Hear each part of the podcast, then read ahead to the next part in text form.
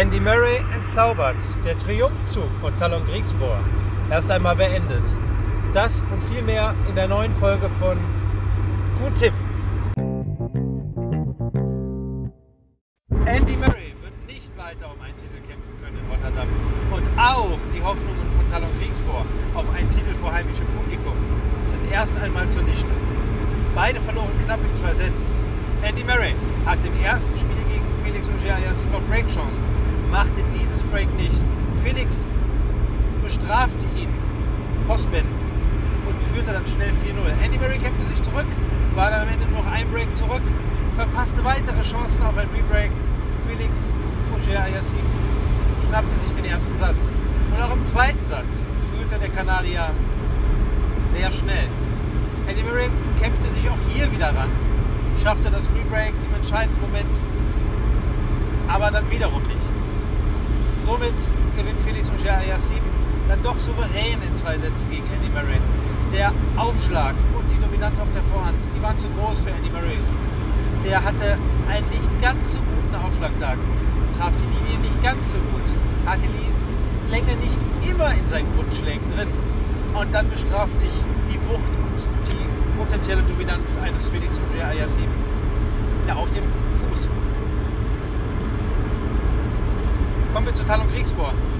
Talon Kriegsbohr hat den ersten Satz gegen Martin Fuchsovic Chancen, hat den zweiten Satz Chancen, war 15:40 vorne bei Aufschlag Fuchsovic beim Stand von 4 zu 4.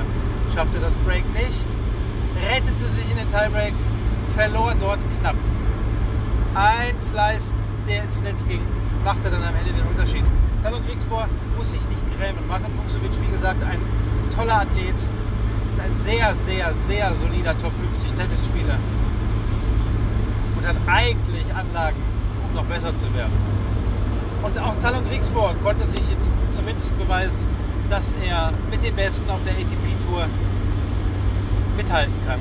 Den Sieg gegen Aslan Karadzic, nachdem er 6-4, 2-5 hinten ist und schon zwei Matchspieler abwehren musste, die nimmt ihm keiner mehr. Diese Erfahrung wird ihn wahrscheinlich für das kommende Jahr weiter stärken und wird ihn wahrscheinlich nicht verzweifeln lassen, dass er jetzt gegen Martin Fuchsovic etwas enttäuschend ausgeschieden ist. Blicken wir auf den heutigen Tag. Heute blicken wir ganz kurz nach Moskau. Jelena Ostapenko, die ehemalige French Open-Siegerin, die ausdrucksstarke, nicht immer ganz frustrationstolerante Lettin, trifft auf Alexandra Sasnovic. Und wer Sasnovic kennt aus der Vergangenheit, die Belarusin, ist auf Indoor-Hardcourts nicht zu unterschätzen. Hat sie einen guten Aufschlagtag, kann sie dann theoretisch jedem gefährlich werden. Die Konstanz ist es und der zweite Aufschlag vor allem, der ihr manchmal dann einen, Schritt, äh, einen Strich durch die Rechnung macht. Aber Jelena Ostapenkos zweiter Aufschlag gleicht eher einem Einwurf. Und deswegen sage ich, die 270er-Quote für Sasnovic ist nur aufgrund der Ranking-Position zu vernehmen und das ist mir zu hoch. Deswegen loggen wir Alexandra Sasnovic ein, die in Moskau Indoor auf dem Hardcourt Jelena Ostapenko besiegt. Ostapenko hatte gestern einen guten Tag gegen Petkovic. Petkovic aber auch zu weit von ihrem Leistungsoptimum entfernt. Bei Sasnovic wird das hoffentlich anders. Die 270er-Quote loggen wir ein. Und dann blicken wir nochmal nach Rotterdam zurück. Da spielt Lorenzo Mosetti. Lorenzo Mosetti trifft auf den jungen Tschechen Jonas Vortek.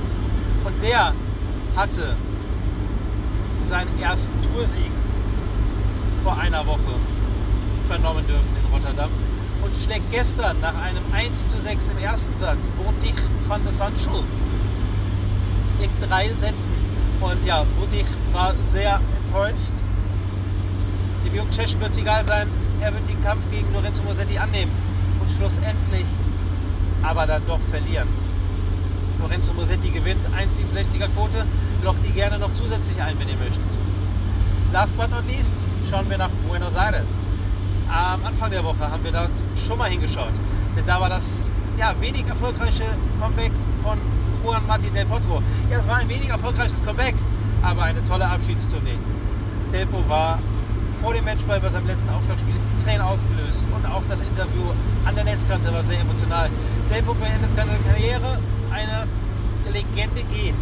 Der Bonis kam weiter und trifft jetzt auf Fabio Fonini. Ja, und bei Fonini, da ist es bei mir so, wenn Fonini die erste Runde übersteht, und das hat er gestern.